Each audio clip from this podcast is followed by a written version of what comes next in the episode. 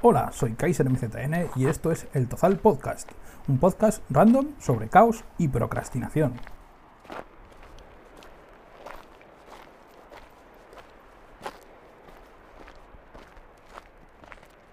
Buenas a todos, bienvenidos de nuevo al Tozal. Hoy está con nosotros Carlos Espejo, de Carlos Espejo, que es un chico de 27 años, mutisonense, que es actor, director y escritor de teatro, entre otras cosas. Estudió Magisterio de Educación Primaria con mención en Educación Física, tiene un máster universitario de Teatro y Artes Escénicas y actualmente es actor, director y dramaturgo.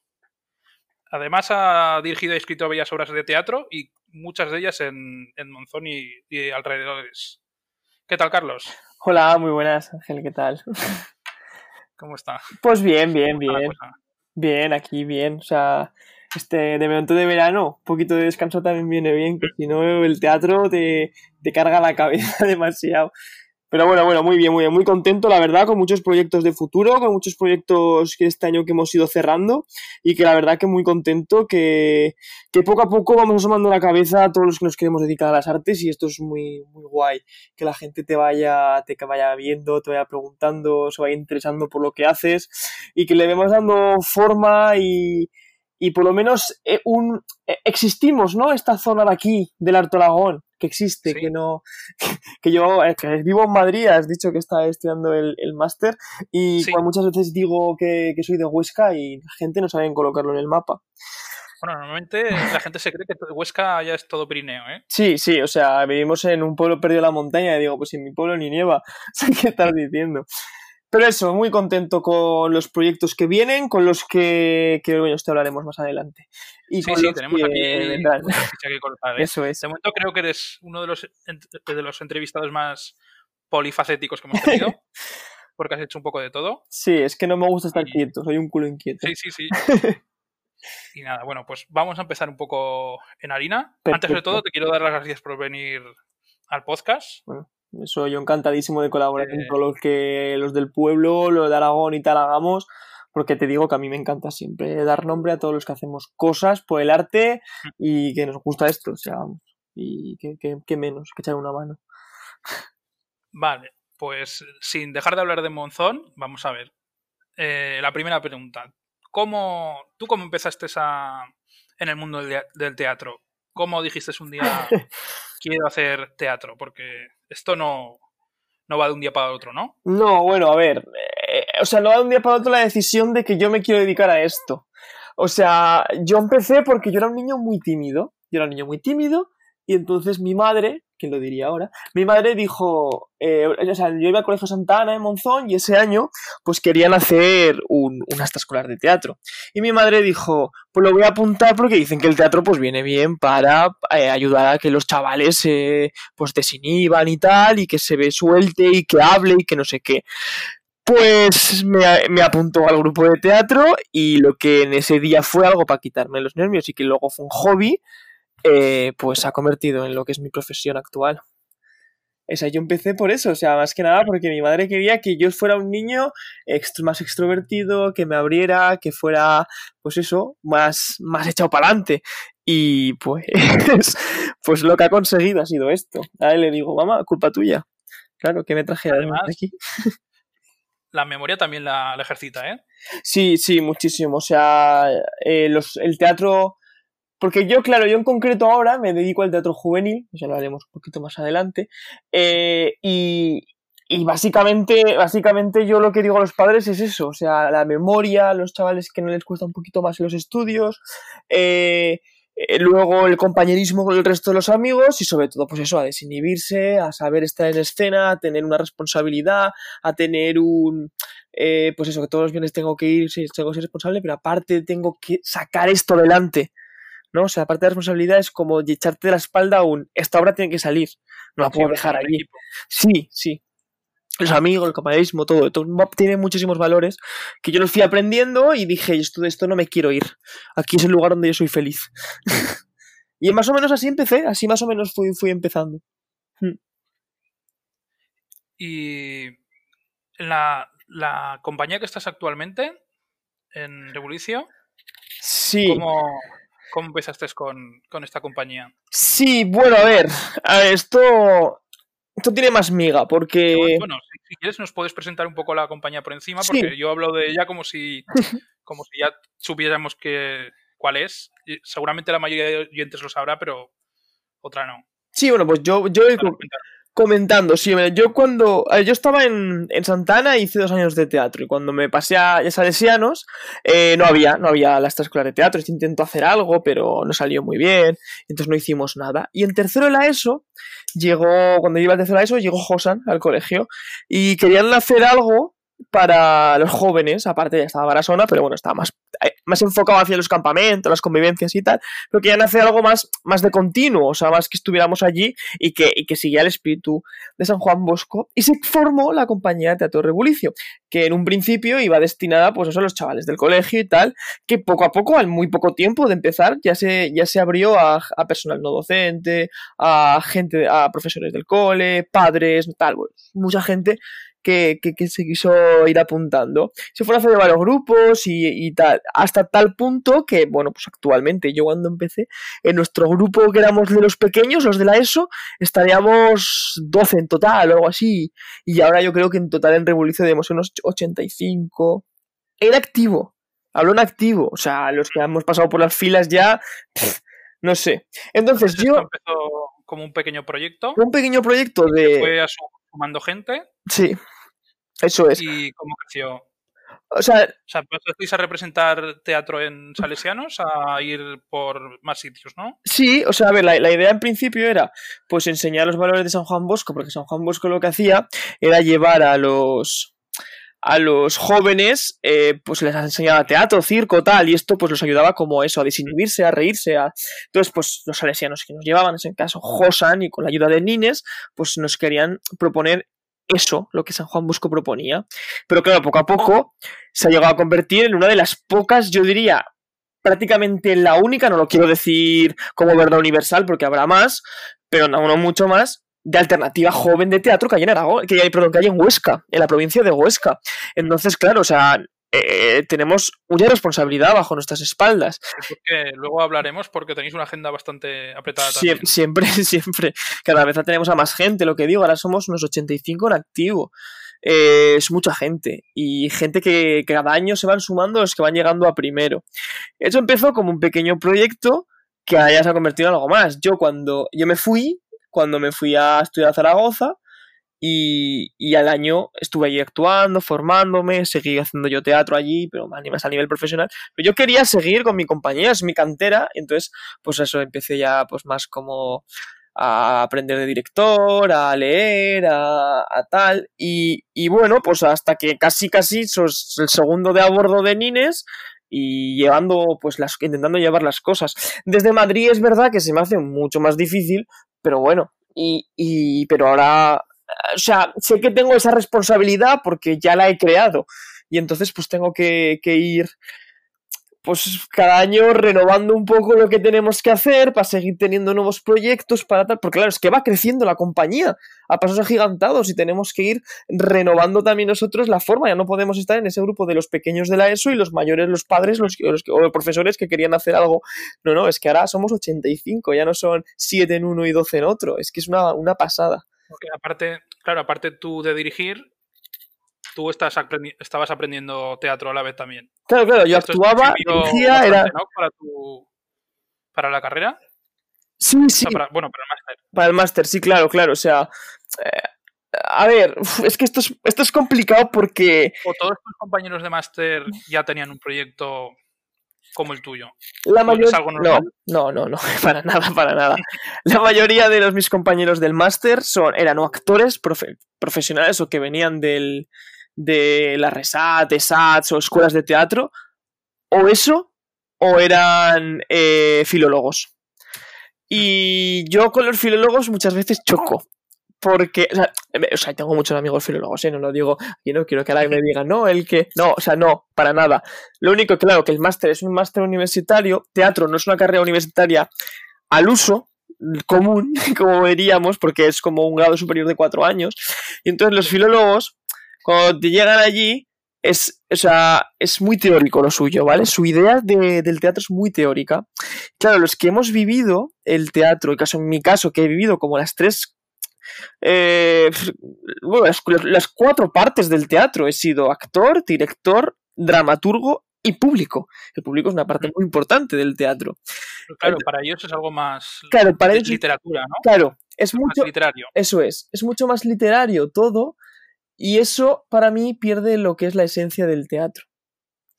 Y entonces muchas veces, pues eh, cuando presentas proyectos de este estilo, te lo echan mucho para atrás.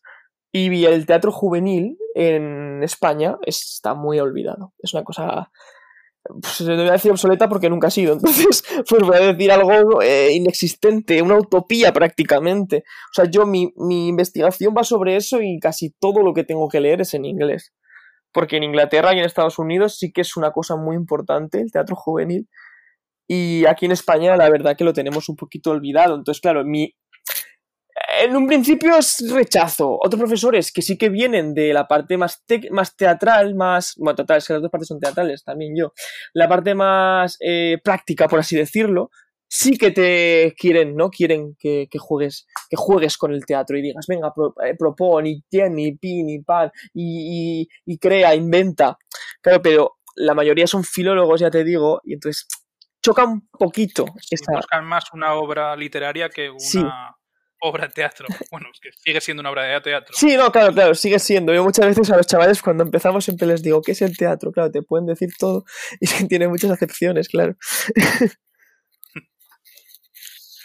bueno, pues eso más Claro, o menos es. uno, uno cuando estudia, cuando estudia, ¿Mm? sí que sabe dif- diferencia entre, entre ir al teatro y los libros de teatro, pero los libros de teatro no suelen ser tampoco muy, muy estudiados en, en literatura. No, Por lo menos nosotros cuando estudiábamos no se da más importancia a las novelas que o a la poesía que al, que al teatro. Sí, tío. O sea, esto me da muchísima rabia. O sea, a ver, claro, me da rabia porque yo me dedico a ello. ¿Qué te voy a decir? No, pero, o sea. eh, Justo es que has dado la tecla de mi investigación, que era. Bueno, quitando, quitando Valle Inclán, no, Y yo no Vallejo, recuerdo y Vallejo. teatro. Sí, Sí, sí. No, no recuerdo mucho de teatro de, de bachillerato. Y, y en bachillerato, la gente que no llega a bachillerato no sabe nada. Mira, este fin de semana, eh, aprovecho, eh, estuve en, en Londres, estuve en el Globe, en el Teatro de Shakespeare, porque, claro, yo voy a la investigación, estuve mirando esto, entonces me fui a ver la obra una, Es una noche de verano y tal. Tiene una, una, una suerte los ingleses en comparación a nosotros, porque ellos a Shakespeare lo estudian, bueno, estudian el 65% de los países del mundo, España no es uno, no es uno de ellos, pero estudian a Shakespeare. Esto ayuda a que, por ejemplo, compañías como el Globe, que te está presentando Sueño Noche de Verano, vale, es una comedia, pero me da igual. O sea, cualquier obra de Shakespeare, eh, las más famosas, en el colegio la han estudiado y se conocen la historia. ¿Qué te permite esto al actor, al director, a la compañía? A jugar con ello y presentar una propuesta diferente dentro de la misma obra. Y esto lo Sí, que porque hace. ya no es contarle una historia a alguien que no la conoce, sino versionarla porque todo el mundo la conoce. Claro, porque todo el mundo la conoce, la puedes No. No vas a hacer el Quijote. Ya lo versionas porque todo el mundo sabe que el Quijote estaba loco y, Claro. por ejemplo, el Sancho Panza, Sancho Panza, que es un estereotipo muy, muy conocido, Sí, y el Quijote, por ejemplo, comparándolo con alguna obra de, de Hamlet, por ejemplo, sí. los personajes de Hamlet, tú, si estuvieras haciendo una obra, tuvieras- en España tendrías que explicar quién es, ¿Quién es? Hamlet. No es un icono de la cultura popular. española. Claro, el resto, Española, claro. que el 65% de los países del mundo estudian a Shakespeare. Vale, esto también tiene por, viene por muchas vertientes y por muchas historias, pero eh, que no quiero entrar ahora directamente, pero, pero claro, o sea, pero estamos a lo mismo, tampoco valoramos lo nuestro. Yo entendería que en España no se estudiara el teatro de Shakespeare, porque no hay ninguna asignatura realmente que lo acoja en el colegio, porque, y porque tenemos un siglo de oro maravilloso. Calderón de la Barca, Sí. por favor. Por favor, esto gente escribía Calderón de la Barca es un genio. Pero tú dile a un niño de la calle que te diga, eh, que te cuente la vida es sueño. Es que no saben ni lo que le estás diciendo. Claro, eso es un gran problema que tenemos. Bueno, lo que estamos hablando del Quijote. Vale, el Quijote sí lo conocemos, pero que tú pregúntale a un niño de sexto de primera que conoce el Quijote y te va a decir que la parte de los molinos. Es que no va a conocer nada más. Y es una pena lo que hacemos con los jóvenes en este, en este país. Y a mí eso me da mucha rabia. también literariamente es, es, una, es que es una obra de arte. Eh, bueno, Cuando oyes a alguien que ha estudiado Shakespeare y habla de Shakespeare, él dice que si te lees todas las obras de Shakespeare tienes casi todas las cosas que necesitas en literatura, tienes de todo.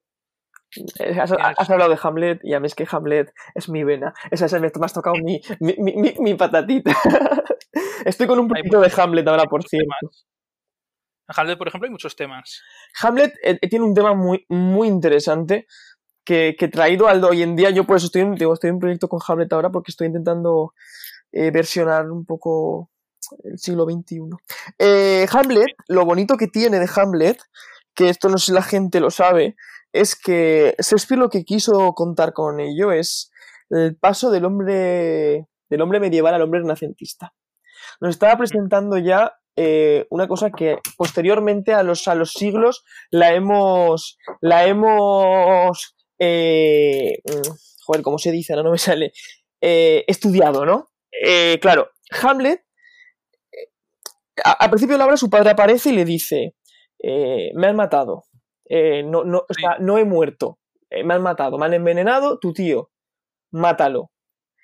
Aquí te está, preparando, te está poniendo en dos situaciones, en dos, en dos vidas. El hombre, el hombre medieval, que es el hombre no razono, me has hecho esto, te quemo la casa, te mato, te destruyo, te no sé qué. A Hamlet, que es el que se empieza a comer la cabeza y dice el ser o no ser, ¿no? Es ser o no ser. porque él tiene un dilema interno. Él, no coge y le dice a su padre, bueno, pues, pues habrá que hacerlo. Es claro, no, no, no. Él, empieza a rayar. Es, cuando empieza su locura.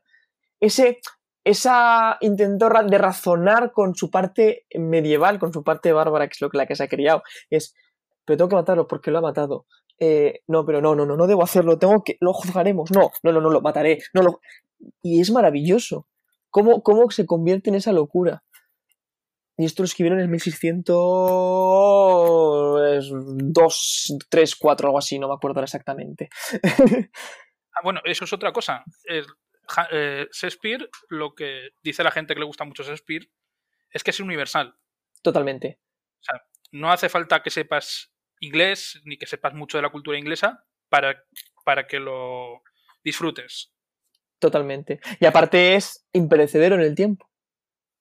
O sea, me explico con esto. La venganza es universal, por ejemplo. Totalmente, totalmente. O, lo que tú decías de, debatirse internamente por, por hacer el bien o por llevarse por la por hacer de venganza es algo universal. Totalmente universal. Sí, sí. Y, o sea, y aparte, eh, pasó en el siglo XVII y pasa hoy. O sea, que, es que, que podemos traer Hamlet, Romeo y Julieta, Otelo, eh, a, hoy. La, obra que vi el fin de semana, ya te digo, o sea, era un... hay una escena en Sueño Noche de Verano, es como, son como tres escenas, una que pasa como con el rey y tal, y los enamorados, otra que es una obra de teatro, y otra que es en lo del bosque, los, eh, con Puck, Oberón, tal, eh, Titania y las, y las hadas. Vale, pues en la parte em, del teatro estaba traída al hoy. Al hoy. Entonces, es que, ¿qué se puede hacer en hoy? Nos tenemos que atrever también a coger a nuestros clásicos y, y, que le da igual a los filólogos y desenterrar a Calderón y decir, coño, Calderón. Perdón. Sí, decir Calderón. niños, leed a Calderón, es maravilloso, la vida es sueño. O es, a ver, es que yo Lope lo tengo un poco más de tirria, porque como Madrid lo tienen como súper idolatrado, parece como, a Goya en Aragón, pues a Lope en Madrid, entonces todo, estás como todo el rato comiendo y Lope, Lope, Lope, Lope, Lope, Lope. Así que. Y como además escribió poco. Sí, nada, casi, casi nada. Ahí... Poquísimo, sí, no sé si había. Me lo voy a inventar, ¿eh? pero creo que eran 1200 obras recogidas de Lope, o sea, algo así. Además era una superestrella. además él se creía una superestrella, aparte de serlo. O sea, aparte de ser bueno, no, estoy, aquí también, también van a decir, no, es que no le gusta Lope. No, sí, me gusta, pero que aparte... salió, salió mejor que, Cervantes, ¿eh? Sí, bueno, y, se llevaban como un poquito mal entre los dos. Hay historias muy guay. Hay una historia, una, curiosidad que la voy a contar aquí, que igual te hace gracia. En Madrid, cuéntame. en Madrid la casa de Lope de Vega está en la calle Cervantes y la casa de Cervantes está en la, en la, casa- en la calle Lope de Vega. No es una- un dato muy es irónico, ¿eh? Sí, es muy irónico, es muy irónico y, y eso, que se llevaban mal. A ver, se llevaban mal porque realmente como literato era muy bueno Cervantes. Lo único que como drama, Sí. él tenía una espinita como dramaturgo. Lope, Pero uf, mu- murió, murió en la ruina, no estaba muy reconocido. no, bueno, ya, pero, lo que pasó fue eso. Y Lope no, Lope al revés. no, Lo- Lope al- triunfaba. Claro, pero también es porque en esa época el teatro, lo bueno que tenía era que, que la gente al no saber leer, iban a ver sobre, Claro, iban a ver sobre más- teatro. más social. Entonces la, la gente, no el Quijote no se van a poner a leerlo y, la- y Castigo sin Venganza, por ejemplo, van a ir a verlo. Y, y entonces, pues eso, pues la gente va, va al teatro, aprende. Estamos hablando de, de, un- de una época que no, que no había televisión ni había medios. No, no, Había, o sea, la gente, la- la- los medios de comunicación eran orales y el teatro era lo más, por así decirlo, lo más, eh, ¿cómo lo diría? Lo más elaborado, no. No no me sé, sale la lo más cercano que podía tener la gente para enterarse de las situaciones Sí. sociales. Te presentan al rey que te hace estas cosas. Y además, lo que, una cosa que tenía el teatro es que acercaba a pobres y a ricos. Era eh, por estamentos, obviamente, pero claro, estaban los corrales de comedias en las ciudades grandes de España y ahí eh, podía entrar desde entradas que valían un sueldo de un día, que no era nada, o sea, prácticamente, o sea, no, no me acuerdo exactamente cuánto es, tengo por ahí los apuntes, no me acuerdo ahora mismo el, el precio exacto de una entrada, pero te entraban o abajo o te entraban a los, ¿cómo se llamaban? Es que los empotradores, que la palabra es muy fea, pero es, en los puntos ciegos actuales del teatro donde pone baja visibilidad, había unos tíos Sí. que eran como que iban como con, los palos que los empezaban a empotrar y la gente que estaba hasta de espaldas, o sea, solo oía, pero claro, pero todo el mundo podía entrar. Esta, era el mismo único sitio donde podía estar el rey viendo la obra de teatro y la Y gente del pueblo. Eso es, eso es. Y además estaban hechas también para los campesinos, o sea, eh, Lope y esta ge- o sea, Lope muchas veces se, se disfrazaba de, de campesino, por llamarlo de alguna manera, pueblo, vamos a llamarlo pueblo, y se ponía abajo en el, en el corral de comedias porque le gustaba que dejara al rey le daba igual. ¿Qué, qué se escuchaba por el pueblo? ¿Qué se escuchaba? ¿Qué decía la gente de su obra? Está muy guay. Y actualmente Ahora lo vemos normal. Sí, pero lo lo hemos perdido. Pues, por ejemplo, cine. Ah, sí, Al cine va un ministro y va una persona normal de la calle. sí, sí, claro, totalmente, totalmente. O sea, eso, eso- sí que es normal, pero ahora hemos perdido mucho. Sí, pero hemos perdido la... O sea, por esa época era inusual. Claro, eh, el único sitio. Era el Sociales único estaban sitio. muy, muy separadas.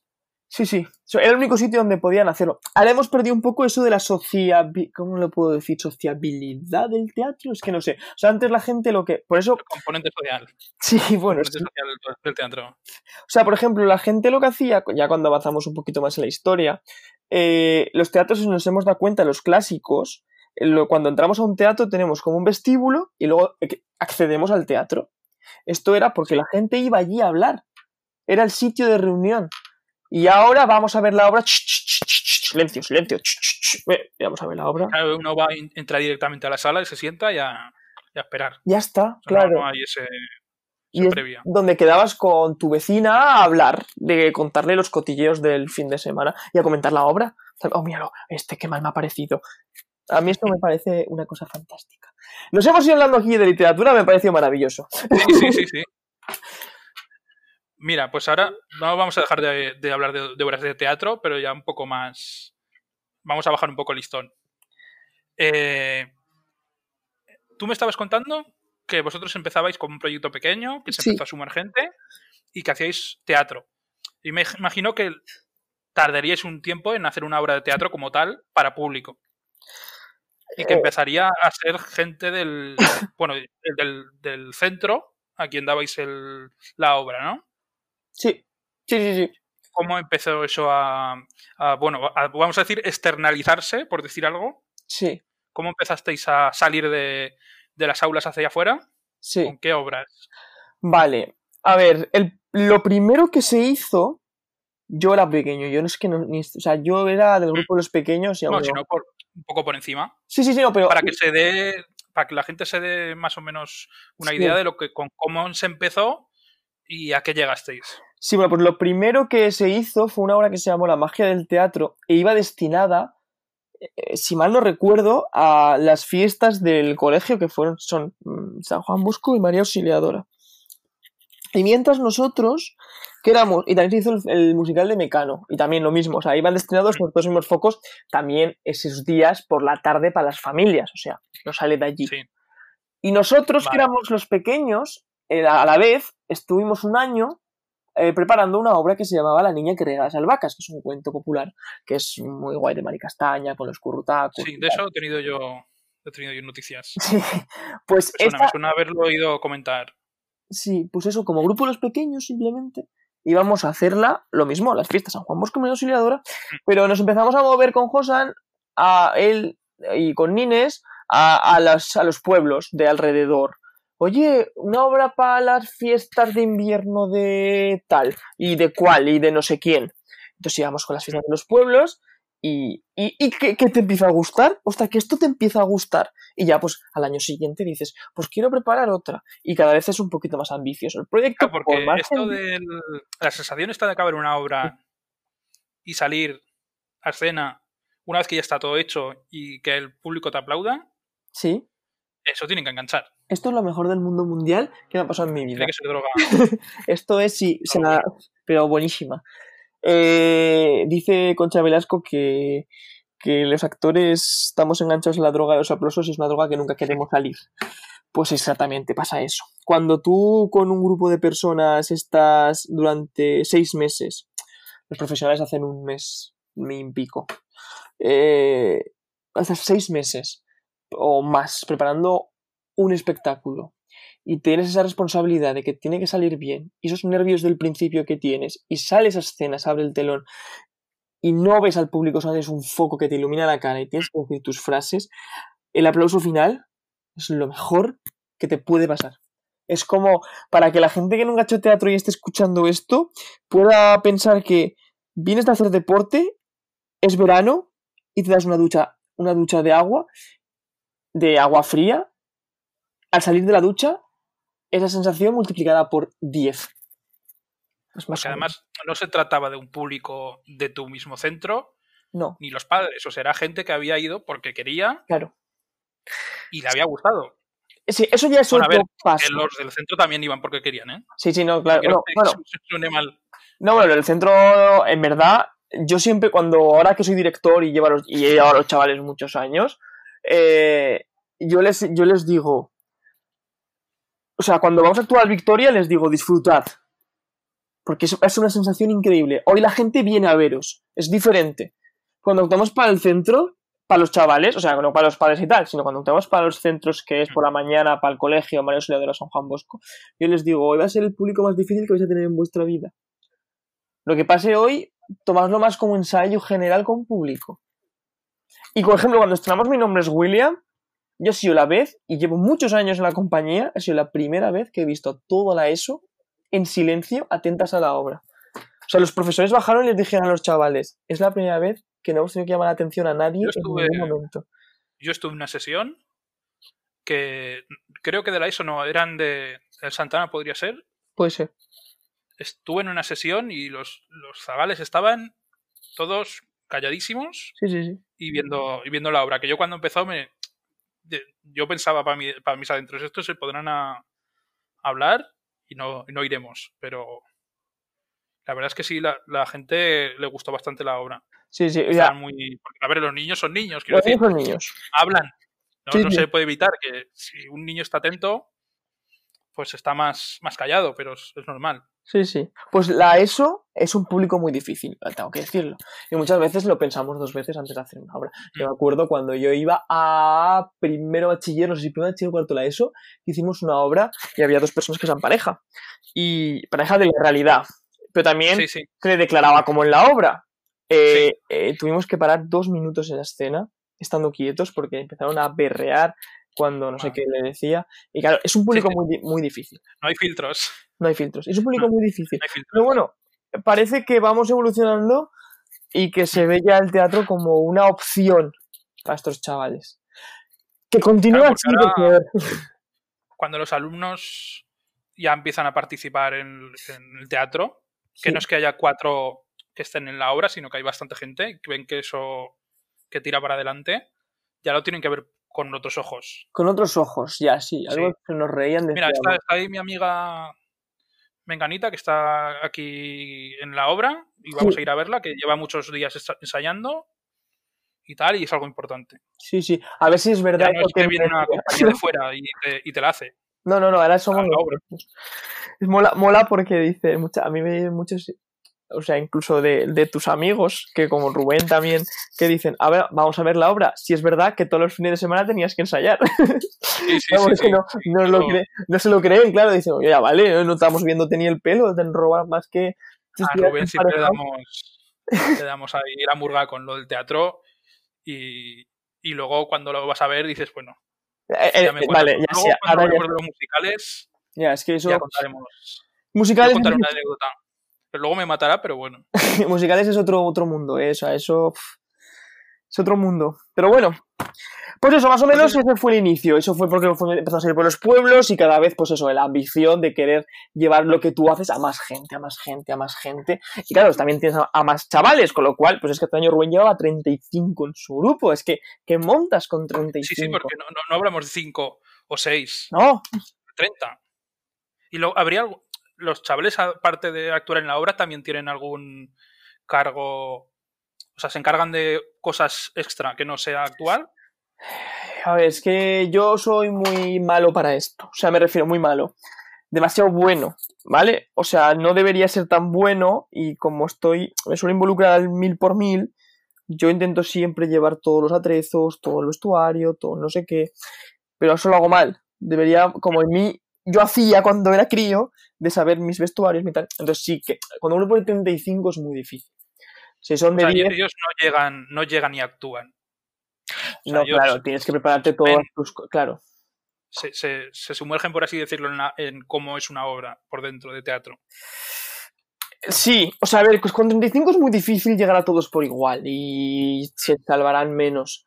Cuando son 12, por ejemplo, cuando yo estuve dirigiendo Mi nombre es William, yo sí que les intenté y los malcrié, la verdad que los malcrié, pero eh, los malcrié porque lo- pff, los llevas en palmetas al final, son tus chavales, tus 12 chavales. Pero es verdad que, que sí que les intenté inculcar desde un principio el hay que venir a buscar, eh, o sea, a cargar, a descargar, a montar, a, a, a pase de micros, a, a- de micros hay que hacer pase de micros, a regidores, al pase técnico, al no sé qué, intentar estar.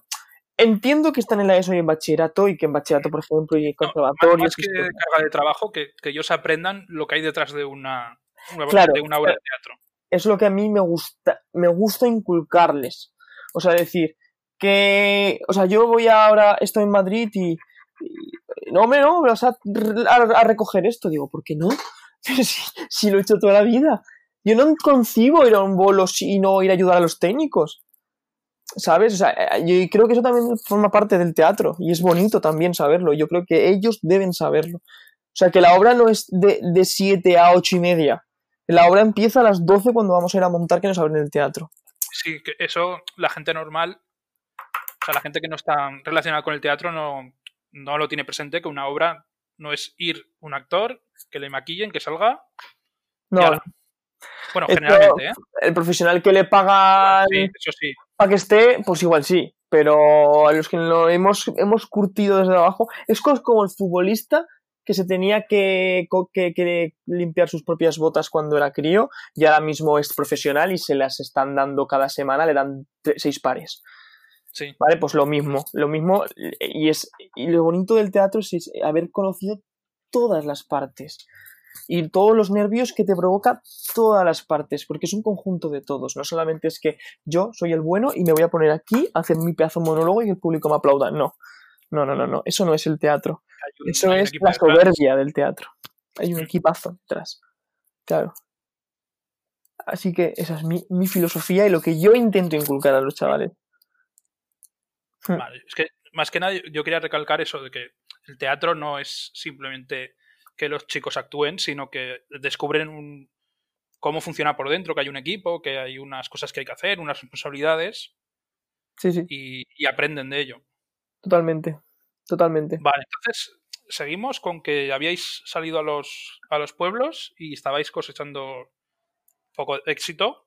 Sí. Y em- empezabais con el cuento este que me habías comentado. Sí, eh, el- la niña que tiene las albahacas. Sí. Sí, sí. Con esto empezamos nosotros y bueno, está lo último que hemos estado haciendo, que es Liria Tempestades y Julian, pero antes Los Miserables. O sea, hasta allí Bueno, ahora vamos a abrir un melón, muy gordo. un melón, que es el de los musicales. Porque si hacer teatro es difícil, hacer un musical ya tiene que ser eso modo muy difícil. Sí, es bueno. cantar en directo. Sí, sí, sí. Hay que decir. a ver, que son, son chavales jóvenes, Sí, sí, sí. no son de un conservatorio ni vienen de una escuela que, que cantan, no, no, son chavales normales que se esfuerzan, aprenden, a, añadi- añadile, o sea, añádele que ya es difícil actuar con cantar y que salga bien. Sí, sí, sí. Hay que decir la verdad, no sé por qué, no me he metido en este berenjenal, porque el musical, la actuación es mucho más asequible. La actuación. Hmm. Es difícil porque tienes que hacer muchas cosas a la vez y físicamente tienes que estar muy bien preparado. Pero aún así lo veo más asequible que, que, que- que una obra de teatro normal, convencional, que tienes que estar todo el rato en continuo hablar. No dejas de tener una canción cada muy poquito y eh, muy apoyada y entonces vas como... O sea, la parte actoral, personalmente, personalmente, no es una verdad universal, es mi percepción, me la considero que es un poco más sencilla, que es lo más complicado es el cantar, claro, cantar a la vez que estás bailando, moviéndote, es muy complicado. ¿Por qué empezamos a hacer musicales en la compañía? Claro, o sea, nosotros empezamos 12, somos 85. Sí. ¿Qué obra hay para 85 personas? Es imposible. Entonces tienes que buscarte la vida en esta manera. Entonces, musical es la, la solución a tener mucha gente que hacer y aparte viste muchísimo en un escenario. Pues claro, por ahí, por ahí, por ahí nos metimos nosotros. Está la gente ya muy cansada de hacer musicales en la compañía, pero claro, es que somos muchísimos y es lo único que, que podemos hacer. Pero bueno, yo creo que los resultados han salido muy bien. En los primeros, Mamma Mía y Gris, hacíamos playback, cantábamos encima la música. Pero es verdad que en Los Miserables hicimos un proyecto conjunto con otros dos grupos de Monzón, con la con el Montisonense y con los Trotamundos, y nos la jugamos, saltamos al ruedo, a... quisimos eh, cantar en directo. Entonces tuvimos que tener una preparación pues, de muchos meses, de bueno, año y medio prácticamente, de la voz, de la respiración, de, de la escena, de tal, y son muchos factores abiertos, y coincidir tanta gente siempre, no profesional, cuando no me refiero a no profesional, no me refiero a la calidad, sino que no es un trabajo, o sea, no te van a pagar por ello. Sí, Cuando que no, no vives de ello. Claro, entonces es muy difícil siempre pues estar todos a una. Y bueno, tuvimos muchas dificultades en sacarlo adelante porque pues porque es complicado, o sea, vamos a decir la verdad, o sea, no, no es llegar y ser el santo. Te puede salir una vez, no te va a salir siempre. Y es muy difícil, además, como te digo, son tres grupos. Era el, primero, como tú decías. Sí, Además, Claro, es- claro. Yo me acuerdo que disteis dos sesiones. dos seguidas. sesiones, dos sesiones, dos sesiones seguidas. Ah, o sea, dificultad doble. Sí, o sea, yo la última, me acuerdo, es al final se me estaba haciendo súper difícil. O sea, es que piensa que no solamente son las dos sesiones, es todo el ensayo de toda la semana. Y una carga psicológica increíble que te estás metiendo todo el día. O sea, es que tiene que salir, que tiene que salir, que llevo un año y medio, que es me lo sé, que no sé qué.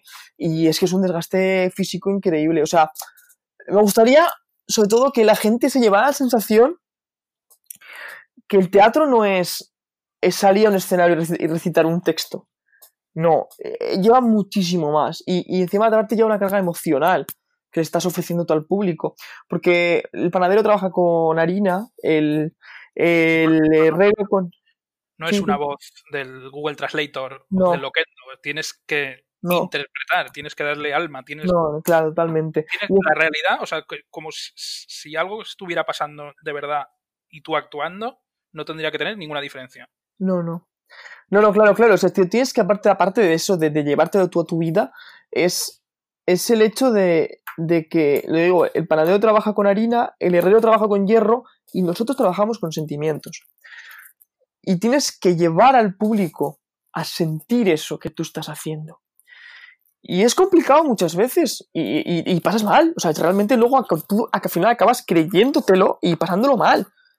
Claro, o sea, este, o sea, este eh, Stanis- Stanislavski, que es el primer teórico ruso realmente que está, que está escrito en una técnica teatral, eh, al principio del siglo XX, te está- le está diciendo a los actores, menos mal que luego hemos evolucionado, que tienen que sentir lo que están haciendo. O sea, tienen que haber vivido lo que tienen que expresar en escena. O sea, tú no puedes expresar algo que no has sentido. Luego los teóricos... el fueron famoso método de los, de los actores. Sí, bueno, se ha matizado muchísimo, menos mal, porque claro, dices, eh, Stanislavski era, era muy drástico en esto, o sea, suerte que luego Chekhov y todo, luego además, pues han sabido decir que, a ver, Stanislavski está muy bien, pero no tienes que matar a tu padre para, hacerse, para sentir cómo es matar a tu padre. O sea, si vas a interpretar Julio, la obra de Julio César, pues claro, el que hace de bruto no tiene que matar a su padre, no, no tiene que hacerlo. Eh, Te ponte una situación, hay otros métodos, otras técnicas, mm, hacemos un campus en verano, si la gente quiere venir, pues le enseñaríamos todas estas técnicas. Pero vamos a ir las técnicas para poder vivenciar estas cosas. Pero te toca por dentro. Te lleva una sesión de ensayo ya te toca. Pues imagínate con público, que estás tú haciendo el sentir cosas. Y es, es, es duro, es duro, es duro. Y yo muchas veces cuando hablas con la gente, te, te dicen, a ver si subirse a un escenario y decir una frase. Bueno, claro, a ver. Esto, esto Además, lleva... el, el actor, o sea, aunque tú interpretes, tú no tú estás recibiendo el estímulo de, de, de, del pub- de la reacción del público. Totalmente, y eso es lo mejor del mundo entero. ¿Eso te afecta Muy mucho a los actores? Muchísimo. Yo, o sea, es que estoy contando aquí cosas que es que luego me van a matar cuando me vean por la calle. No voy a decir pueblos, ¿vale? Pero ha habido pueblos. No, incluso, incluso No ciudades. No, no, incluso ciudades que, donde he ido a actuar.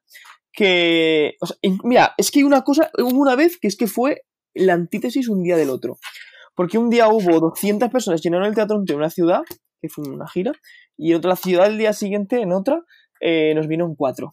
¿Vale? O sea, es que te puede pasar. Y uno, cuatro y uno de ellos era el autobusero y otra la directora de la obra, o sea, imagínate. No, pero, pero ha habido pueblos por aquí, por la zona, que hemos ido y, y, y tú empiezas a hacer la obra y, y hemos dicho, chavales, yo, yo ya como director o como regidor o como lo que fuese. eh, y tú ves como, como se empieza algo, o sea, empiezan ellos flojitos y ve, poco a poco ve que el público se mete, entra un chiste bien, entra un chiste bien, entra un chiste bien, pam, pam, pam, te vas creciendo, te vas creciendo, te vas creciendo, entonces estás a tope. Pero ¿qué pasa en el, en el efecto contrario? Cuando entra un no- chiste, no entra, no entra el chiste, no entra el chiste, no entra el chiste, ya vas a tú, ves, vas entrando por, por detrás por calles o detrás del telón y tal, y vas escuchando a los actores, buah, buah, que no se ríen con nada, que lo estoy haciendo fatal, que no sé qué, y te empiezas como a comer la cabeza porque este chiste no entra. Y muchas veces es el público, pero aún así estás total metido en tu historia que, que, que no No puede ser. pensar que tienes tu responsabilidad. Eso es, que no puede ser que en este chiste que, que, que, joder, que estaba viéndolo mi compañero que se sabe la obra que la ha visto 80 veces y se ha reído 81, ¿sabes? No puede ser que no pueda entrar este chiste. Y, intentas- eso es, eso, eso sí que influye muchísimo, muchísimo. E incluso para el final de la obra. O sea, acabas, o sea, cuando has, has visto que le has dado todo y que el público ha estado, acabas agotado. eh, a- acabas la obra agotado y con una satisfacción increíble, súper plena. Al efecto contrario, acabas una obra que la gente no se ha reído y dices, tú, qué ganas tengo de que se acabe. O sea, igual la obra dura una hora y... O sea, ha habido obras de hora y veinte que han durado 50 minutos. o sea, real. Porque dices, va, la corro, la corro. O sea, la corro, la corro y que se acabe ya. O sea, que, que acabe ya este mal trago que estoy pasando. Y ya vendremos otro día. Ya vendremos otro día cuando estemos más animados todos. Bueno, entonces, eh, hablando, siguiendo hablando de los musicales, este musical os fue bastante bien, ¿no?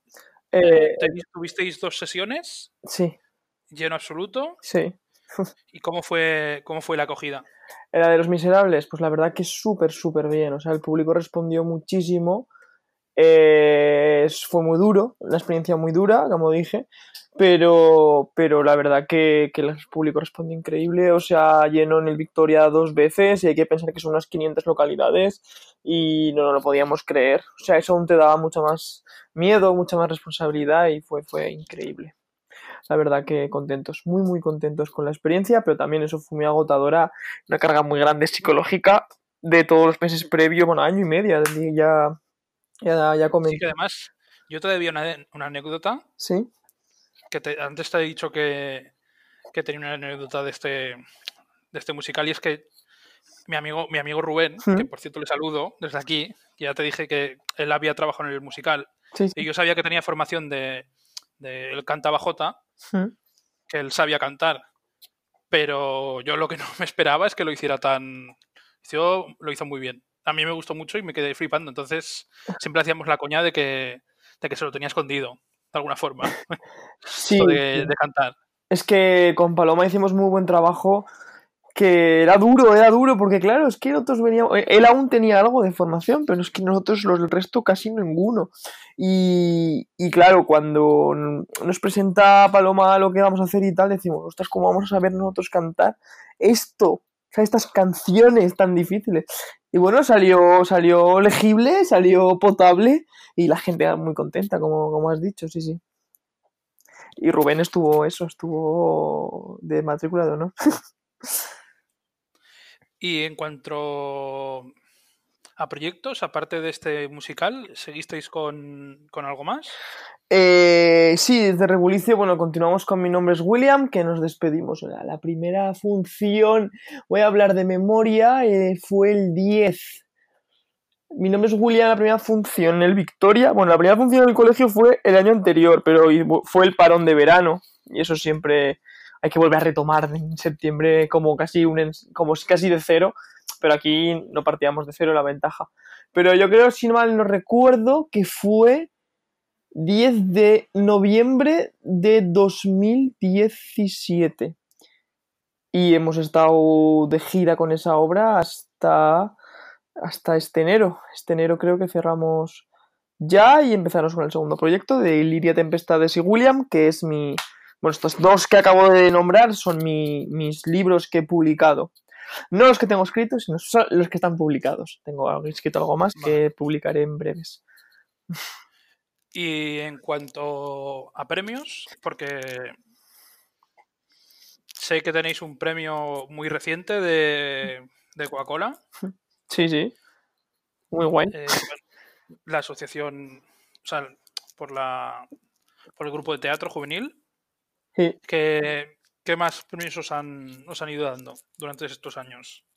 Pues mira, te explico. Eh, desde hace unos años, yo cuando estuve estudiando en Zaragoza, me enteré que existía un, un, un concurso que eran los premios Buero que hacía la Fundación Coca-Cola, los premios Bueros de Teatro Joven, y eso va destinado al teatro joven y de los diferentes institutos de España. Eh, cada, es que tampoco va por comunidades, porque está la del norte, está la, la, ¿cómo se llama? La zona del norte, Aragón, Cataluña, Valencia con no sé qué también, como que no solamente va por, por, comunidades, sino que abarca un poco más, pero nosotros justo sí que tenemos la suerte de que todo sea toda la comunidad. Y entonces todos los grupos de teatro joven que quieran participar se quedan una obra, tal, la mandan y entras en un concurso. Entonces dan, como en la autonómica, dan un primer premio que sería eh, bueno, dan dos porque es categoría escolar y categoría no escolar, pero es máximo hasta 21 años. Y entonces te dan un, dan un premio que es, eh, ese premio te accede a otro concurso y luego dan otros como pequeños premios, o sea, más pequeños, unos segundos premios, por llamarlo de alguna manera, eh, a nivel autonómico, ¿vale? Entonces, los primeros premios se van, hacen como un concurso entre ellos y los tres mejores se van a un campamento a Madrid y ahí hacen la final. Vale, y interactúan en Madrid. Los tres mejores de los primeros premios de cada comunidad. Eh, nosotros ganamos, hemos ganado ya dos segundos premios. Eh, en dos, nos hemos presentado tres veces y hemos ganado dos. Uno fue Pro Gris hace dos años, eh, que fue por, por pues, todo lo que, pues, nuestra labor pedagógica y tener tantos jóvenes que abarcamos tanto, porque somos el único grupo de todo Huesca que se presenta soy consciente de que creo que solamente hay, que yo conozca, dos grupos de teatro joven que se, más o menos se dediquen a esto tan grande. Y bueno, miento, hay uno que somos nosotros y otro que está empezando y que se está fijando en nosotros, que, que son los de Huesca. Pero eso que me parece, no voy a decir triste, porque en verdad somos una comunidad pequeña, una provincia pequeña, pero eh, considero que sería una oportunidad muy grande para conocernos, porque haces amistad. Teruel ya más gente que nosotros, que Huesca. Entonces, pues eso creo que es una oportunidad que, que tenemos y que deberíamos aprovechar un poquito más. Y como hablamos ayer, con formación. Porque como, como has comentado, eh, o sea, ellos conviven con, con las demás agrupaciones un, un tiempo. Claro, sí, sí, sí. O sea, los que van al campamento. una experiencia de, de convivencia. Claro, claro, y los jóvenes pueden decir, ostras, que hay gente tan loca como yo. Eso es muy guay. ¿Sabes? Sí, que no- están solos. No estamos solos, hay gente en esta, en esta comunidad autónoma que, que piensa igual que yo. Y lo- cuando los hemos llevado a los chavales, pues eso lo, han- lo han visto, yo también lo he podido vivir, que he estado dos años yendo a los... Hacen, en- hacen como unos, unos cursos en, en invierno y yo he ido ya dos años y, y bueno, pues está, está muy guay, es muy guay. Y eso, y luego la gala, pues todos te conocen, hombre, ¿qué tal? Los de Monzón y no sé qué y tal, va, qué guay, cómo va y no sé qué, que habéis presentado. Y es muy bonito, me va a decir que es muy bonito. Entonces, eso, Claro. ganamos ese premio hace dos años y este año nos han dado una mención por, pues, por la obra esta que escribí yo. Por mi nombre es William, por eh, el, acercami- el acercamiento joven de Shakespeare. O sea, parece que ya está, pues el acercamiento joven por Shakespeare. Ese fue nuestro premio y la verdad que es un orgullo porque que, que tu obra, que encima has escrito eh, y que luego tu compañía ha confiado en ti y la han llevado a escena, pues sea premiada, pues es un orgullo. Ya a mí, vamos, era Pues sí, una pasada. pues sí. Y es- Vale, y más temas tenemos aquí. Eh, Monrodón. un rodón, ¿Vosotros par- participáis en Monrodón desde hace un par de años? sí, un pelín más. Eh, ¿Qué tal es? Bueno, cuando digo un par, digo, Sí, no, no. digo más sí, de, sí, de tres. sí, Eh, ¿Cómo es la experiencia de, de, bueno, de trabajar, por así decirlo, en un evento tan, tan grande? Sí. Pues a ver, es- Que además es, es otro tipo de teatro. También, no, o sea, no te limitas a estar en una no, no, claro, en un teatro de escenario, calle. sino que es en la calle. Teatro de calle, claro, claro, es otro, otro, otro mundo al que no estamos tan acostumbrados y la proyección, vaya, ya son un micro, la proyección es diferente. Sí, hombre, está muy guay, o sea, me gusta mucho. Eh, a ver, empezamos hace cuatro años nosotros con Monrodón, eh, porque eh, yo estaba harto de no salir, digo, la fiesta de mi pueblo, yo hago teatro y quiero salir. Entonces, hablar, hablando con el ayuntamiento y tal, nos dijeron, no, mira, nos gustaría que participarais. Y dice, pero claro, eh, nos veían jóvenes, gente joven, entonces dijeron, bueno, pues de momento, eh, escenas de calle, ¿sabes? Y salíamos, o sea, íbamos por la calle y recreábamos las calles porque el ayuntamiento intentaba impulsar que la gente se vistiera, que la gente viviera, pues que las calles realmente nos convirtieran, se recrearan en un ambiente medieval. Pues ese fue nuestro primer año y salimos muy contentos. El siguiente año, pues llegó Marian del Teatro Che y Moche, ex directora mía, y entonces, claro, a mí me conocía y querían traer una cosa, una especie, no vamos a decir como Teruel, pero sí que se asemejara a una fiesta más grande y con ese mismo afán de quererla hacer, hacer Vale. crecer. Y entonces aquí, O sea, tenía como modelo la las representaciones de Teruel, por así claro, decirlo. porque Cómo están organizadas y cómo se llevan. Mariana es la directora de, de Teruel, o sea, básicamente. Entonces, eh, eso, como había trabajado con ella y eso, pues también ella dijo, hombre, me gustaría contar con todos los grupos de teatro que hay en el pueblo y a ver, pues a mí me tenía confianza y me podía pedir cosas. Y entonces, pues eso, nada, pues empezamos ya con el grupo a entrar en las escenas de la calle, con el concejo y eso, y ya llevamos tres años, ha sido una experiencia, como te digo, bueno, Tomás, te digo, si me gusta que este año parte de mis prácticas han sido con ella de ayudante de dirección, o sea, he querido venir a hacer aquí porque, pues porque me gusta mucho la fiesta y no me la quería perder. O sea, que redondo. Un, un acontecimiento en tu pueblo, encima importante y con gente de, de confianza. Sí, me gusta que cada vez, cada vez crezca más, crezca más. Eh, esto ya es a nivel personal. Creo que muchas veces, y no solamente en mi disciplina, pero en muchas disciplinas lo que nos pueden mucho son, es que es feo decirlo, pero bueno, los egos o los las costumbres, no sé, es que no sé cómo llamarlo. Eh, y entonces muchas veces eh, no nos dejamos empapar de los demás. Y pasa sobre todo aquí en esta fiesta, bueno, en, muchas, en muchos sitios, o sea, no vamos a decir solamente aquí. Y me gustaría que, pues eso, que es una fiesta del pueblo y que sea para el pueblo y que lo demos todo por el pueblo. Muchas veces hay cosas, hay redencillas que se ven, o sea, o gente, incluso que viene de fuera y que te, oye, que no sé qué, ¿sabes? mola que sea una fiesta para el pueblo y que crezcamos cada vez más y que todas estas cosas se dejen aparte. Esto es una opinión modesta personal, o sea, si Vale. simplemente, por, claro, llevas cuatro años ya participando y vas viendo cosas y entonces dices tú, joder, ¿cómo molaría que, que, que en vez de mirarnos cada uno a nuestro ombligo, hiciéramos que la fiesta fuera un, un algo del pueblo? Como tú has dicho ahora, ¿sabes? Dices, qué orgullo. Cuando tú estuviste este año que dijiste, qué orgullo esto que veo en el pueblo. Sí, además yo, yo estuve en un, un pequeñísimo papel que, bueno, yo ni ensayé ni nada y yo me lo pasé en grande. Sí, sí, o sea, es que el ambiente es genial, o sea, es que creamos un ambiente entre todos, y es lo bonito, es lo bonito, es lo bonito. Y es a mí lo que más me gusta. Cuando he vivido eso, es que es genial. Las agrupaciones de teatro que hacen la, la obra son gente que se conoce mucho Claro, y, que, y que lo vive y disfruta. claro, claro, claro, y totalmente. no sé, es, es lo, lo que tú dices, estar dentro te cambia mucho la visión. cambia mucho de- la percepción. de cómo es la- cómo es la Y, y la gente que lo hace, o sea, no solamente hablo por mí, a mí es que encima yo lo hago por amor al arte, pero muchísima gente que lo hace, que se esfuerza, o sea, tanto los tambores eh, como pues el grupo de los trotamundos, mis, mis chavales de Rebulicio, que también están lamentando las calles y las escenas conmigo, eh, llevan muchas horas, o héroes legendarios, llevan muchas horas. O sea, que la gente la calle respete es maravilloso. O sea, y que te vean allí. Y a mí, hay una, una escena que es que me marcó muchísimo mi primer año de concejo al pasar el puente. El puente. El de enfrente del Acapulco, el, el puente viejo nuevo. Paso, Sí, Paso ahí sí. hacia la calle de Torres y veo como un montón de gente que parecía una película medieval pues, eh, en las calles puestos que venían a verte a ti, niños subidos a farolas que te tocaban y tú, hostia, pero qué, qué, qué maravilla. Y eso, pues molaría mucho más, ¿no? Que el pueblo se- aún se involucrara por cien, que se vistieran, que saliéramos, que recreáramos. Buah, es que sería increíble. Me encanta, es que de verdad, o sea, yo esos días para mí son súper especiales. Además, estos años el, el ayuntamiento ha puesto a disposición de la gente Trajes. si querían disfrazar, o sea, eh, ponerse trajes, eh, lo podían, podían acudir al ayuntamiento y se los daba el Sí, sí, sí, ayuntamiento. sí, sí. Es que hay un taller de Con lo cual, más, más facilidades imposibles. Eso es. Hay un taller de costura durante el año de ropa medieval que está destinado a Monrodón.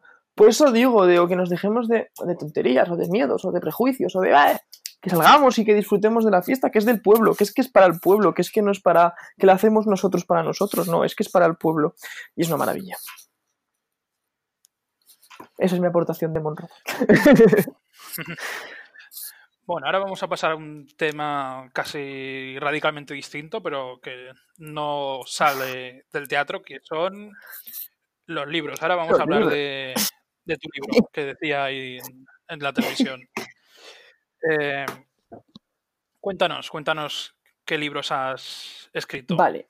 A ver, yo hace cuatro años, diría, el ayuntamiento me pidi- nos pidió que hiciéramos dos escenas del Quijote. Y entonces yo escribí, eh, las escribí, no de mí, las escribí yo. Dije, va, pues un- un- era un inicio, porque es la ronda poética que la hacen esta semana, la decía la semana pasada, no recuerdo ahora, eh, que sale la gente a leer unos poemas por un recorrido Sí, de la calle. Creo que es esta semana. es esta Pues semana. claro, en 2016 Aunque esto se colgará el viernes o el jueves, no tengo claro si, si estamos hablando en pasado o en futuro. Bueno, Pero bueno, La sí. semana de última semana de agosto es la ronda poética. Sí, y entonces, hace el 2016 era el, el 400 aniversario, digo de memoria, sí, 1616, mm, las matemáticas no me fallan. El 500, el 400 aniversario del Quijote. Entonces, eh, la muerte de Cervantes se hizo un, un homenaje. Entonces nos pidieron esto a nosotros y actuamos. Entonces yo escribí eso, dos, dos escenillas, y mira tú que me gustó. Y dije yo, ostras, voy a probar. Claro, y entonces aquí es donde yo empecé mi trayectoria, que dije, vale, me gustaría que mis chavales de Rebulicio, eh, cuando se fueran de Rebulicio, no se fueran como, he hecho un teatro de instituto, que está guay, que no digo que no, que cada uno lo suyo, pero es que a mí me gustaba un poquito más. A mí me gusta el teatro y el teatro es mi vida. sí, darle, darle valor a, Profesionalizar un poquito. a la, a la Sí. formación. Y entonces digo, vamos a ver, eh, ¿qué puedo hacer? A mí, yo soy, como hemos hablado antes, yo soy como súper fan de Shakespeare. Y digo, vale, mm, voy a hacer una obra de Shakespeare. Ah, ¿Cómo? Si no la entiendo yo, la van a entender ellos. Por favor, o sea, es complicadísimo. Y digo, va, pues ¿qué hago?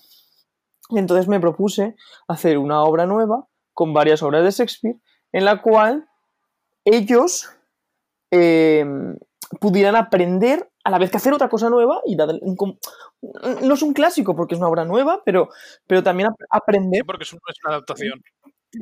Con lo cual no es una obra de teatro Sí. Seria. Eh, tampoco es una adaptación al uso, es claro, es, que esto es un- es súper complicado de definir porque no es una adaptación. Porque yo cojo los personajes y algunas de sus tramas, pero están en una obra completamente diferente. Sí, o sea, que no se piense nuestros Ujú. oyentes que coge, por ejemplo, Hamlet y, Y León. les cambia No. los nombres y les cambia los sitios. No, no, son. Él mezcla varias obras y varias tramas en, una es. sola. Eso es. O sea, no, no es.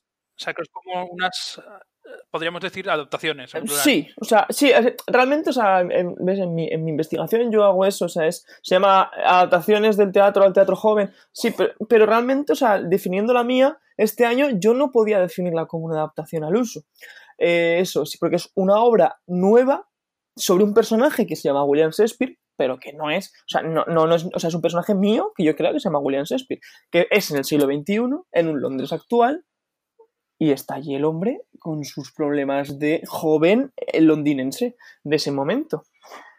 Entonces, claro, eh, yo partía de esta base y quería meter varias obras y para que los chavales cogieran y empezaran a, a- a ver, eh, pues, a, a interesarse por, por, por la obra de Shakespeare.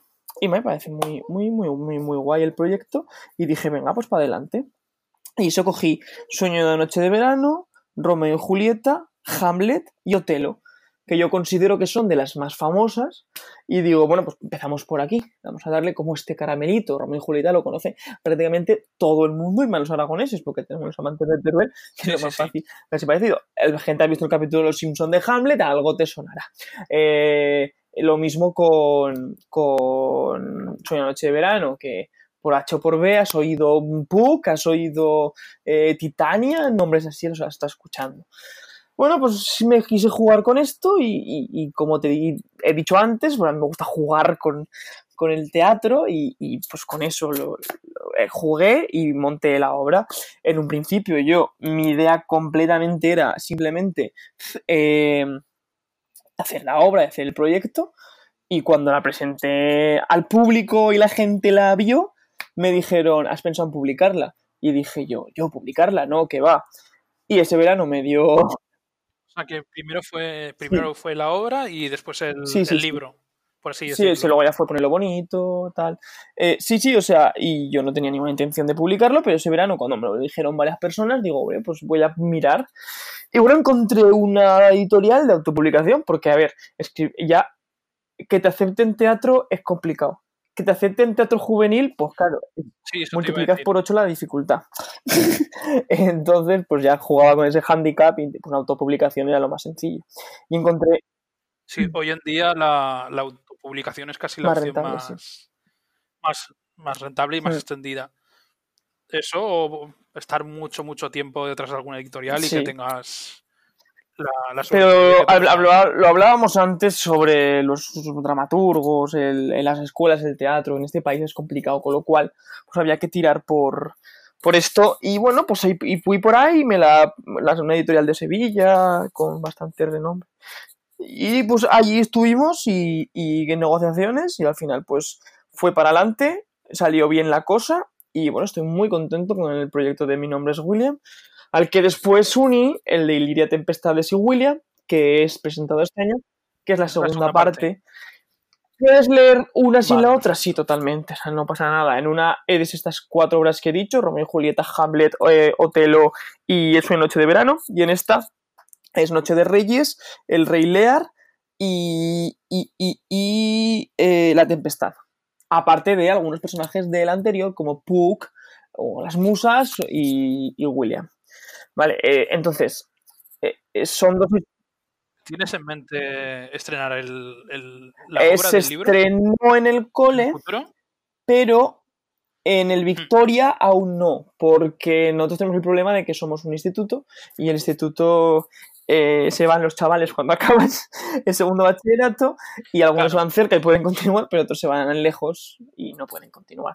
No se, a ver, no se pueden comprometer, continuar por ellos continuarían, ya muchas veces nos lo han dicho, Mm. pero comprometer no pueden. Entonces, algunos actores tendrías que. Entonces, claro, entonces, como solamente lo hemos hecho una vez y en Salesianos y muchos se nos van, entonces hemos decidido darnos un- una pausa, empezar de cero con un taller nuevo a los que suben y sustituir a algunos personajes que no vamos a poder tener y ya estrenarán en el Victoria. Entonces, sí, sí, obviamente se va a estrenar en el Victoria. Sí.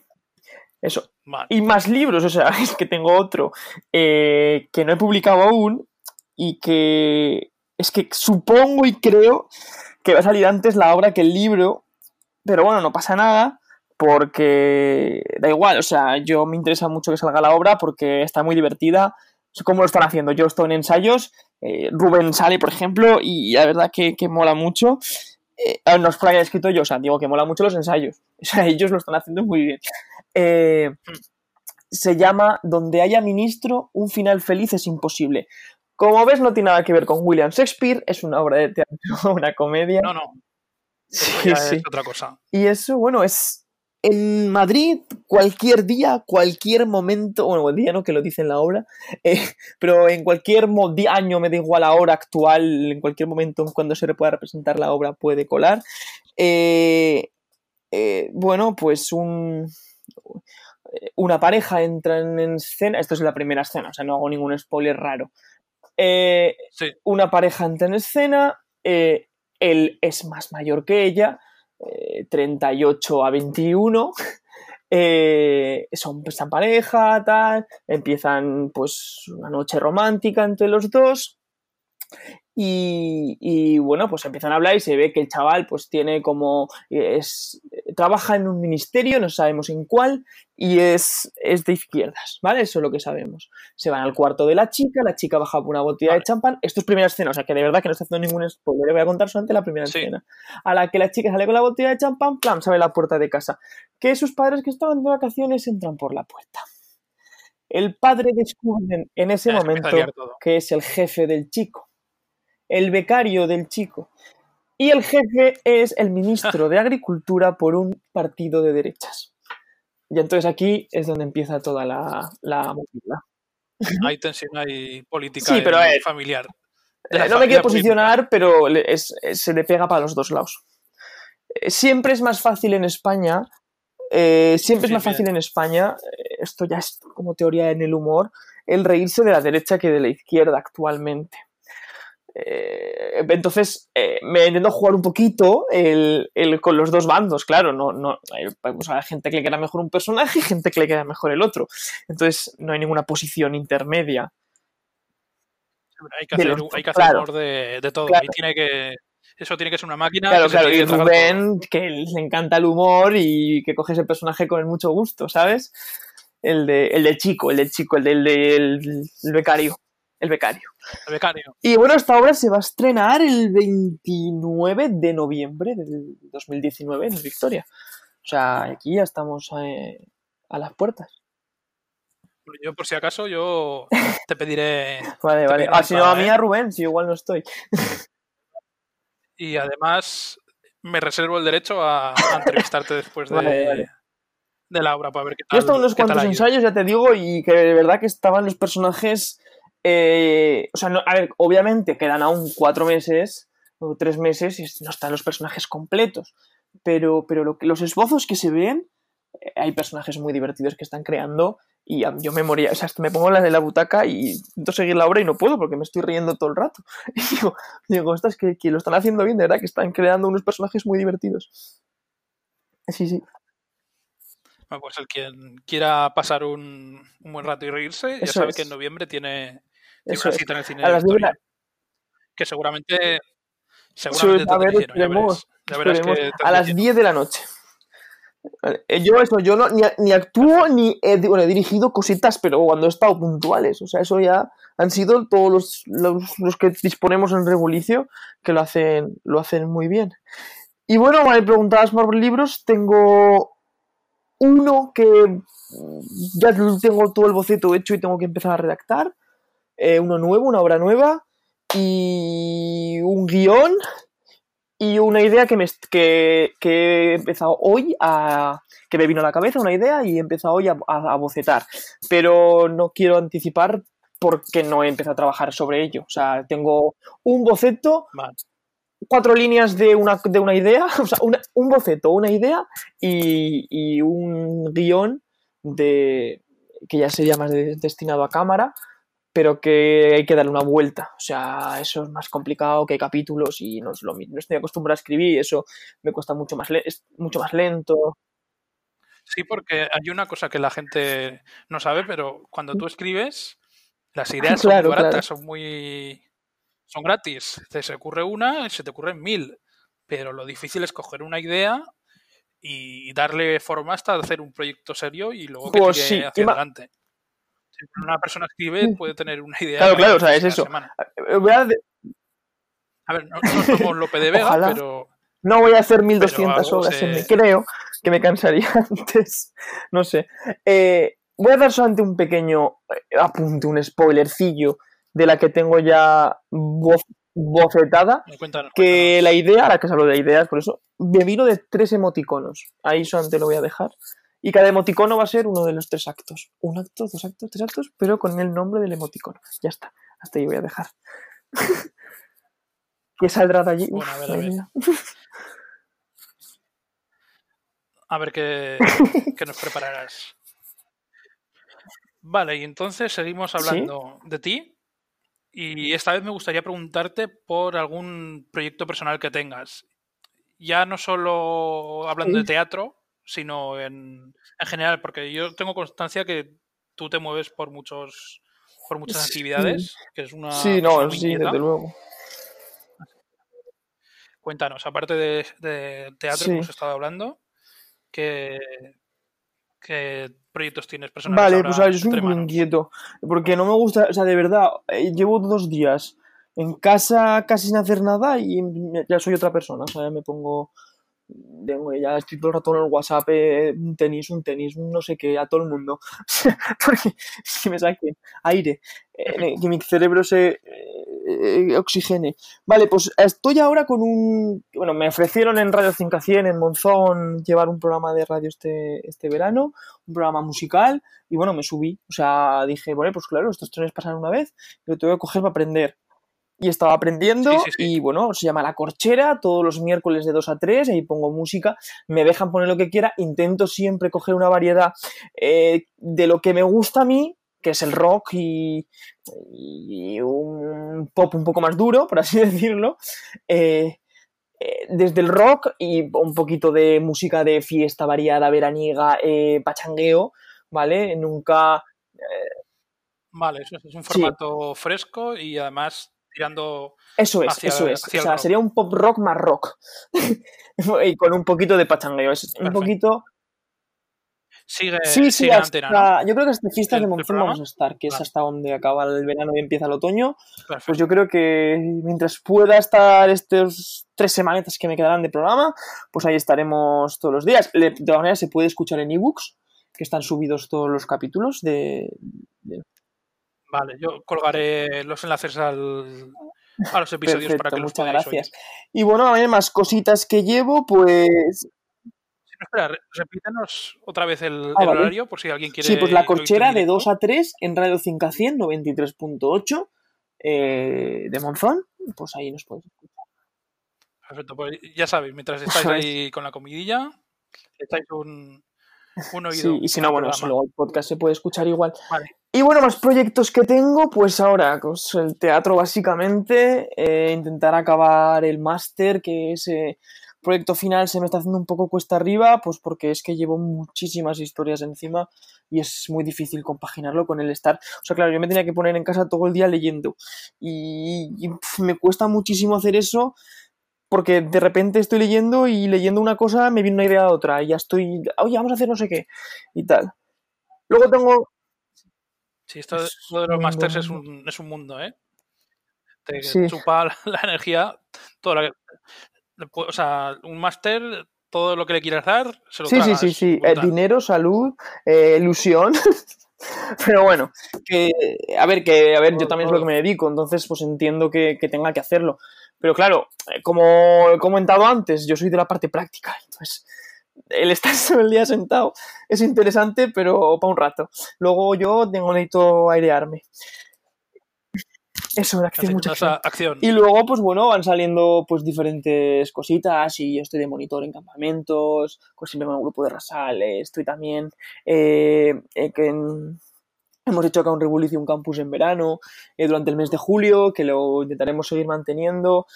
Muy interesante porque lo haríamos también para que la gente que no esté durante el curso, que no puede venir, que no están salesianos, pues que pueda acceder y ver lo que trabajamos. Eh, y luego tengo un proyecto, pero esto tampoco puedo contar de momento mucho nada, que ojalá salga un día, que con mi amigo Jorge, que es un proyecto que tenemos de una historia que le comenté, le gustó, informático, maestro, eh, dramaturgo, imaginaos cómo puede acabar esa cosa. Bueno, bueno. Es que no puedo decir nada porque es que no tienen como prohibido hasta que no le demos una... ah, Vale, bueno, nos quedamos con el tutorial, o sea, tutorial, titular. Ya se me va, se me vaya la palabra, ¿eh? A, Sí, la, sí. a la informática. Pues nos quedamos con ese titular. Y Sí. luego quería preguntarte, Sí. además esto ya te pregunté personalmente, pero es que esto me gusta ya preguntártelo, porque además lo enlazaré con un- una de las últimas entrevistas que tuve, que es el Betis, Betis Podcast, que es el podcast más importante a nivel amateur de, del Betis que tenemos en España. Y me gustaría preguntarte sobre eso, porque aquí hay una cosa, que es una- un dato muy curioso, que no sé si mucha gente conocerá, que es que tú participaste en el spot Sí. de abonados de este año del Betis, que por cierto está, yo no sé si tú les habrás dado suerte, pero está batiendo unos Sí. récords de abonados. Bueno, a ver si también en resultados.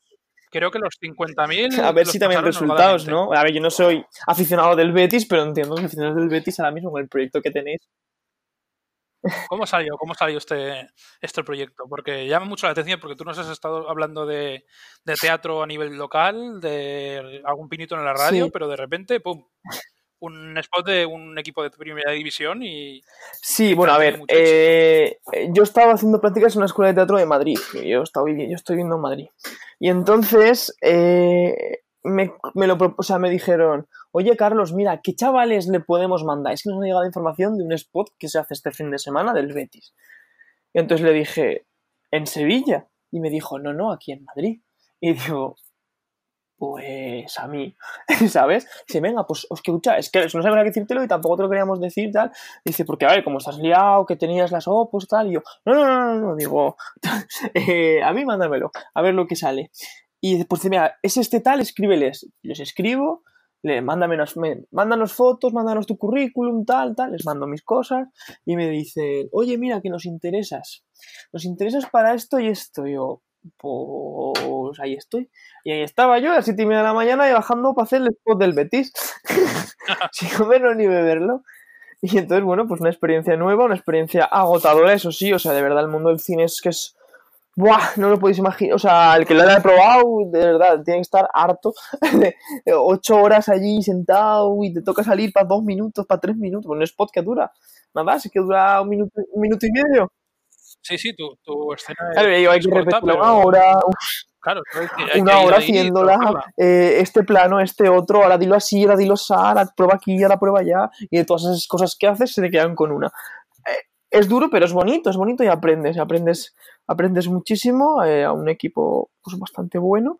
Y tal, contaron con la Peña del Betis de Madrid, que eso también pues para ellos les dio mucho, mucho empaque. Y, bueno, pues eso fue más que nada la experiencia, esa, un, un día, un día en mi vida he sido bético y ha sido una experiencia muy bonita. No, cuando me preguntaron Oye, ya te digo que se, a veces se pasa mal, pero me preguntaron qué equipo era y les gracias, dije que era del Huesca y me dijeron, bueno, pues entonces tú te dejamos estar, que eres, que eres, eh, o sea, a ti, a ti no nos importa, a ti te queremos o algo así, no sé cómo me dijeron. Y digo, bueno, pues entonces perfecto. Uno dijo que era del Barça y no lo miraron tan bien. Ahora, ahora menos. y ahora menos. Después de los Sí, sí. De la goleada menos. Pero bueno, eso fue la experiencia básicamente. O sea, o sea, salió como un. No sabemos a quién dárselo de la escuela. Vamos a decírselo al, al becario. y el becario fue para allá. Y nada, una experiencia muy divertida, la verdad, sí, sí. O sea, me lo pasé muy bien y era eso, salgo allí. Bueno, y en el currículum tiene que resaltar. Sí, ahora lo puedo poner, sí. O sea, spot del al Real Betis Balompié. Vale, bueno, para acabar eh, la entrevista me gustaría eh, que nos pudieras dar, bueno, ya sé que los has ido dando y que has ido hablando mucho de este tema, pero me gustaría que nos dieras unos consejos a la- los chicos jóvenes, adolescentes, que quisieran Vale. empezar eh, con el teatro. Y también, si quieres, luego, después, un poco cro- joder, concretamente, en Sí. el entorno local de Monzón, puedes decirle, mira, podéis entrar a este grupo, eh, las inscripciones son tal día, Vale, o tenéis a que ver. a no sé dónde. A ver, sí. Cuéntanos, eh, cuéntanos consejos para jóvenes que queráis hacer el teatro, sobre todo en Aragón. Ese sitio olvidado del gobierno de España. Que solamente piensan en Zaragoza y que no existe nada más. No, existimos, existimos, hay gente muy buena. Está flojita la cosa aquí, la verdad. O sea, no hay que desesperaros. Pero bueno, yo tengo una teoría muy grande que si hiciéramos bachillerato en artes escénicas en las grandes ciudades de Aragón, o sea, si por ejemplo aquí podíamos Monzón, Barbastro, incluso vos ponías poner Graus, Benasque, Fraga, eh, sitios cercanos a gente que se puede desplazar hasta allí, eh, podríamos llenar la escuela de Zaragoza de gente que quise hacer teatro y que se convirtiera en ESAD y de allí ya provocar que tuviéramos actores profesionales que no será, fuera, simplemente un eh, título de municipio. Dentro de toda esta dificultad que tenemos en Aragón, probadlo, no tengáis miedo, es maravilloso, es un mundo, es un mundo que tienes que descubrir. Tenéis, todos tenemos talento, pero no lo hemos descubierto. No todos valemos para el fútbol, pero valemos para otras cosas. Sí, de, de eso Probadlo. doy yo fe, ¿eh? Cuando sois pequeños, antes existe el fútbol. Y vamos a, y vamos a fútbol, fútbol, fútbol, y de repente vas viendo otros deportes, y eso es donde existen deportes y fútbol, deportes y fútbol. Algunos entran en el conservatorio, mira a los locos. No, o sea, de verdad, hay cosas, hay alternativas, podemos hacer cosas, sabemos hacer cosas y todos tenemos talento. Lo que no lo hemos descubierto. Hay que indagar en estos talentos, ¿vale? Y lo encontraremos. Y haced cosas. Lo más importante es que hagamos cosas. Eso es lo importante. Y punto. O sea, no hay más. Sí, ir probando y hasta que uno afición. encuentra Y es su, mi consejo. su afición. Probad el teatro. Os ayudará. Ponéis a respirar, a relajaros, a concentraros, a, a- a memorizar, a, a divertiros, a tener amigos que les gustan estas cosas raras que nos gustan a nosotros. Yo es que siempre lo digo. O sea, mi grupo de amigos de toda la vida, bien, están allí, son mis amigos, que os quiero un montón. I love my friends. Pero el grupo con los que más estoy conviviendo son mis amigos del teatro que he hecho en el teatro. He vivido este año en Madrid con Raúl, que es, que es uno de mis mejores amigos, y no lo hubiera conocido si no hubiera sido por el teatro. Y es que haces amistades, eh, conoces gente diferente que le gusta lo mismo que a ti, vuelvo a repetir. Y eso y todos los demás valores que hemos dicho, además de, de- de la responsabilidad, como hemos dicho antes, de tener que sacar ese proyecto adelante, esa obra adelante. Y esa adrenalina es casi, no, que nunca he saltado un puente y no me he tirado de un paracaídas, pero esa adrenalina que sueltas previa a la actuación, al final la demuestras. O sea, al final de la obra, ese abrazo final con tus compañeros, es porque todo ha merecido la pena. Eso es un Increíble. estímulo que merece la pena. Sí. O sea, todo el esfuerzo es merece la pena por eso. O sea, como la analogía, si por ejemplo por el fútbol, es meter un gol en, Eso una, es. en una final, o lo que tú dijiste de, de la sensación de pegarte una ducha. Esa, de esa sensación es maravillosa yo creo que todo el mundo la podemos, la podemos tener.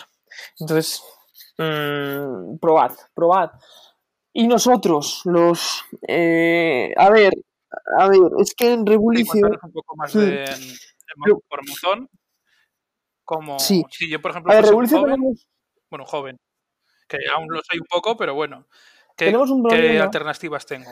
que nacimos, como, como, dije, como he dicho antes, en la primera parte, que eh, Revolución nace eh, como una, un proyecto joven, ¿no? Para, eh, un proyecto joven como un club joven, juvenil, eh, paralelo a Barasona, pero Barasona se tenía sus convivencias, sus campamentos y tal, pero no, no había una línea de estar en el cole un fin de semana, por ejemplo. Y nace Rebulicio con esa idea de, tener pues, una alternativa dentro del cole, pero que no era un grupo que hacía teatro. Pues con esto nace.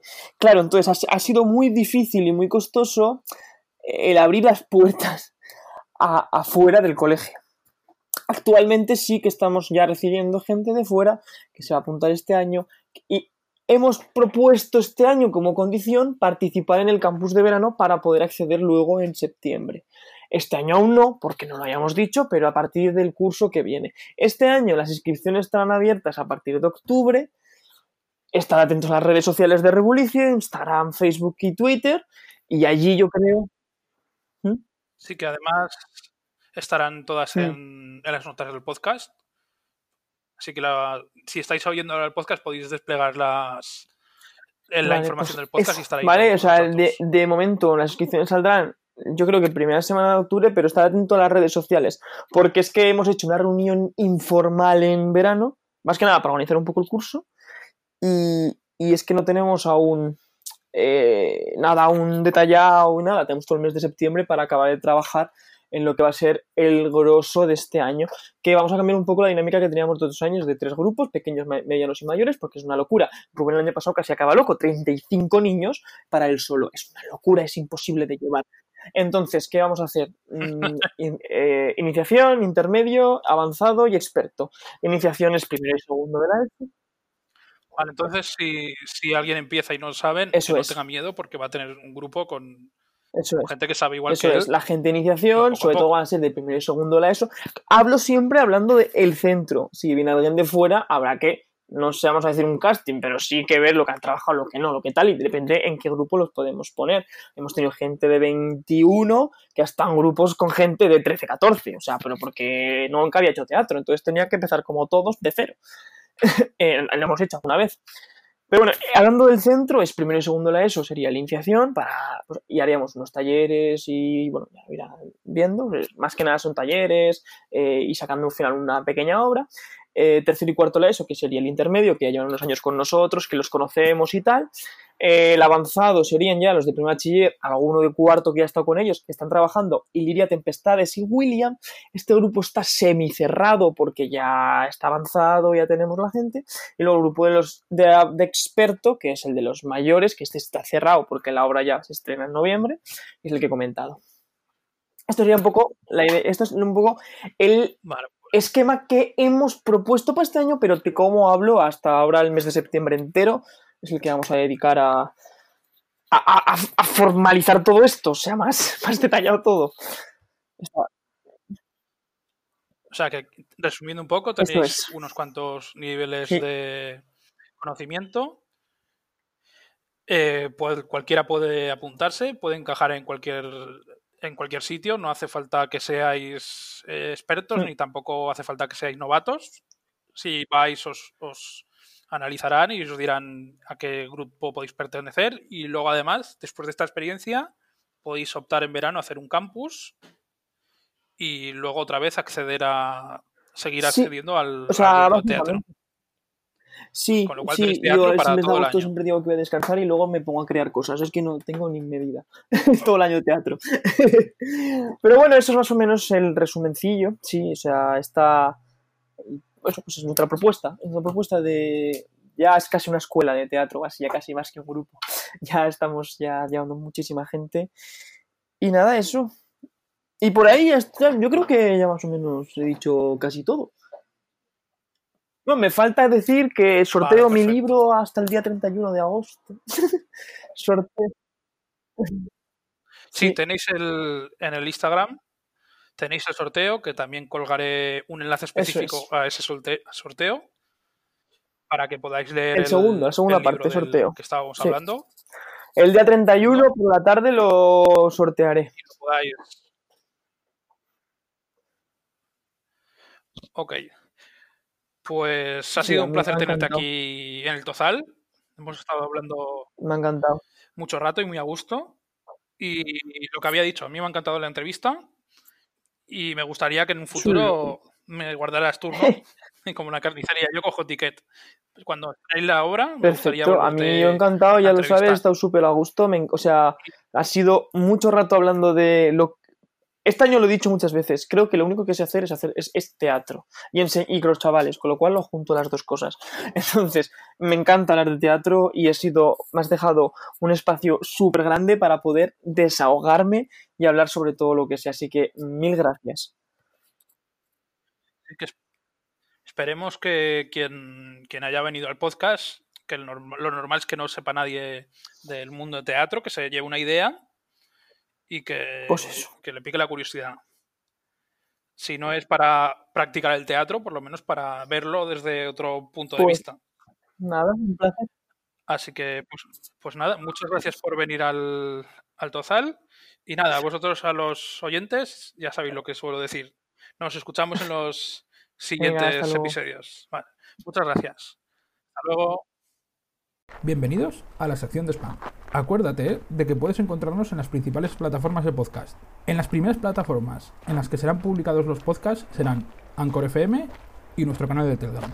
En nuestro canal de Telegram tendrás los audios para poder descargar a tu dispositivo móvil o a tu PC o donde estés utilizando la aplicación. Hablando de Telegram, aparte de nuestro canal de Telegram, tenemos un grupo de Telegram. Tienes los enlaces abajo en las notas. Aparte de los comentarios de audio de anchor.fm, nuestra principal forma de comunicación es Twitter y nos podrás encontrar en arroba el tozal. Nos escuchamos en los siguientes podcasts. Hasta luego.